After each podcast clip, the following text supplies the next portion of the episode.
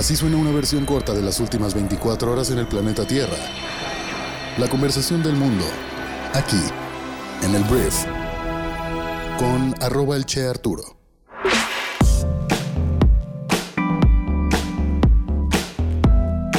Hola, muy buenos días, bienvenidas y bienvenidos a esto que es el brief para este miércoles 19 de enero. Yo soy Arturo y aquí vamos a hablar de las noticias que debes conocer el día de hoy para ser una persona bien informada. Entonces, gracias por estar aquí, excelente mitad de semana y comenzamos con esto que es el brief. Comencemos hablando de México, hablando de Andrés Manuel López Obrador, el presidente de nuestro país, que el día de ayer se aventó una apuesta, un salto de fe por la señora Delfina Gómez, que ella es la secretaria de Educación Pública de nuestro país el día de hoy. Él dijo, Andrés Manuel, que Delfina es víctima de una campaña en su contra. Y todo esto a raíz de las sanciones a Morena, el partido político, porque Delfina pidió diezmos para el partido a trabajadores del ayuntamiento de Texcoco cuando era presidenta municipal. ¿Qué quiere decir esto? Que les pidió el 10% de su salario, tal cual, siendo presidenta municipal de Texcoco. Entonces Andrés Manuel dijo que aprovechaba para expresar su solidaridad con la maestra Delfina porque hay una campaña en su contra muy injusta. Esa denuncia en contra de la maestra se presentó cuando ella fue candidata a gobernadora del Estado de México. Yo recuerdo muy bien y no tuvo efecto. Hay toda una intención política detrás y el Tribunal Electoral lo mismo, aquí tirándole un poquito de, de, caca a todo lo que tenga que ver con el INE, que ya sabemos que Andrés Manuel está en contra del INE. Y bueno, en esa misma campaña hubo una denuncia, continuó AMLO, que no se le dio seguimiento de otro candidato. Fue lo que dijo Andrés Manuel en alusión, pero no dijo su nombre, a Alfredo del Mazo, quien ganó la gubernatura ante Delfina Gómez.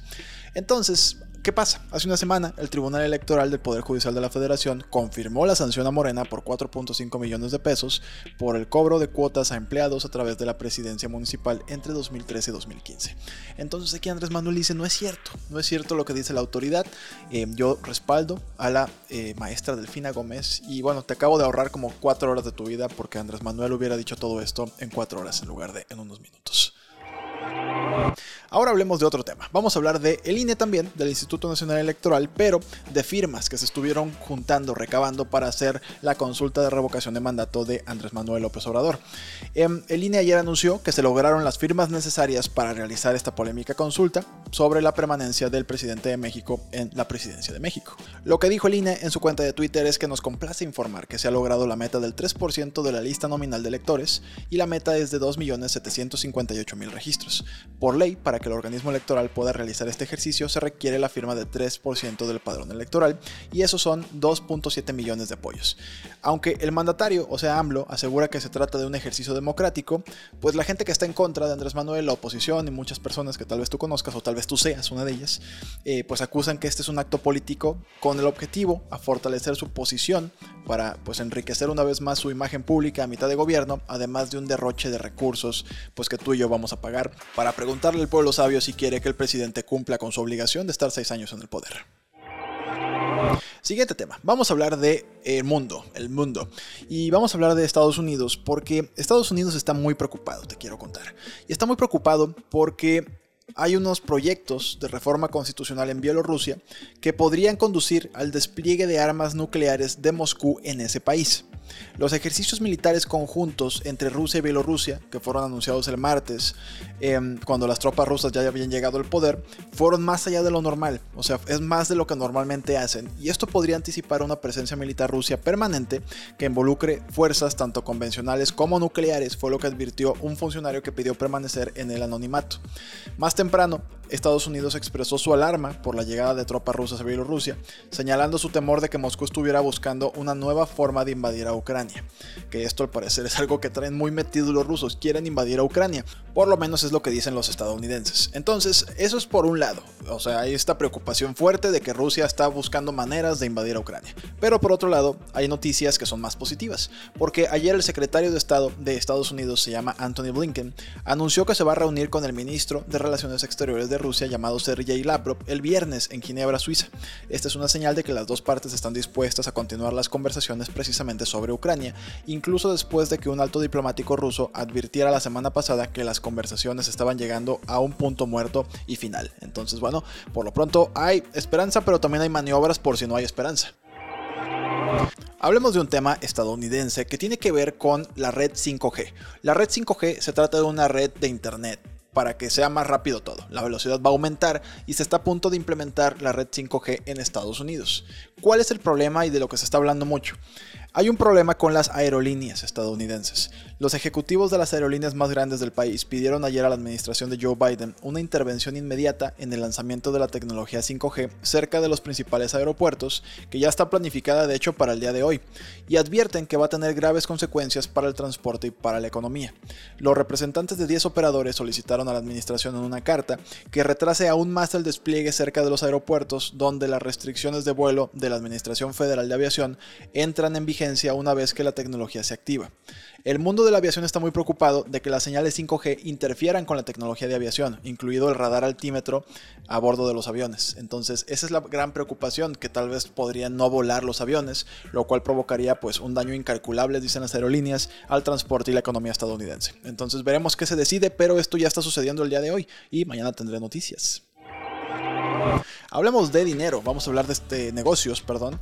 Y primero vamos a hablar de Microsoft, porque mira, Microsoft, que es esta empresa fundada por Bill Gates de computación y software, ayer anunció que está comprando Activision Blizzard, que es un estudio de videojuegos, por 68.7 mil millones de dólares en un acuerdo en efectivo, en cash. Y bueno, si el acuerdo se lleva a cabo, Microsoft se convertirá en la tercera compañía de juegos más grande del mundo por ingresos después de Tencent y de Sony.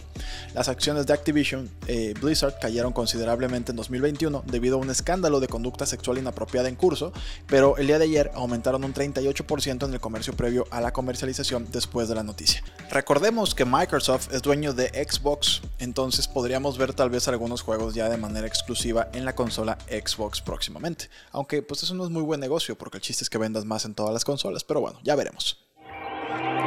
Te voy a pasar una noticia que es, es lamentable y esto va a pasar en Hong Kong. En Hong Kong se van a sacrificar 2.000 hamsters después de un brote de COVID-19 en los hamsters. Las autoridades de Hong Kong se abalanzaron sobre una tienda de mascotas y confiscaron pues, varios hámsteres para sacrificarlos luego de un brote de COVID-19. Y las multitudes se reunieron afuera de la tienda mientras los animales eran llevados en cajas. Y aquí viene lo más triste, porque a las familias que compraron un hámster en la tienda de mascotas Little Boss desde el 22 de diciembre se les ha dicho que entreguen su mascota para la eutanasia. Y bueno, hay miles de personas que están eh, firmando peticiones en contra de la medida, pero al parecer estos roedores tienen sus días contados en Hong Kong. Hablemos de Pfizer. La empresa farmacéutica aseguró este martes que los estudios realizados en laboratorio del tratamiento oral Paxlovid en contra del COVID-19, una pastilla, han demostrado que es también eficaz contra la variante Omicron del virus del COVID-19. Según un comunicado, los estudios sugieren que el tratamiento tiene el potencial de mantener concentraciones de plasma muy superiores a la cantidad necesaria para evitar que Omicron se replique en las células. Entonces, Paxlovid, que ha obtenido una autorización de emergencia en Estados Unidos y otros países, reduce el riesgo de hospitalización o muerte en cerca de un 90% comparado con un placebo en pacientes de alto riesgo cuando son tratados en los 5 primeros días desde la aparición de síntomas. Entonces, la compañía asegura que sus pastillas también son eficaces contra Omicron. Y en otra noticia covidiota, te quiero contar que los científicos ya están descifrando por qué algunas personas pierden el sentido del olfato después de contraer el COVID-19. Un estudio publicado esta semana en la revista Nature Genetics identificó un factor de riesgo genético asociado con la pérdida del olfato después de una infección por COVID, que es un descubrimiento que acerca a los expertos a la comprensión del patrón desconcertante y pues puede señalar el camino hacia tratamientos muy necesarios. Seis meses después de contraer el COVID, hasta 1.6 millones de personas en Estados Unidos aún no pueden oler o han experimentado un cambio en su capacidad para oler, y se desconoce la causa precisa de la pérdida sensorial relacionada con el COVID, pero los científicos creen que se deriva del daño a las células infectadas en una parte de la nariz llamado epitelio olfativo. Estas células protegen las neuronas olfativas que ayudan a los humanos a oler.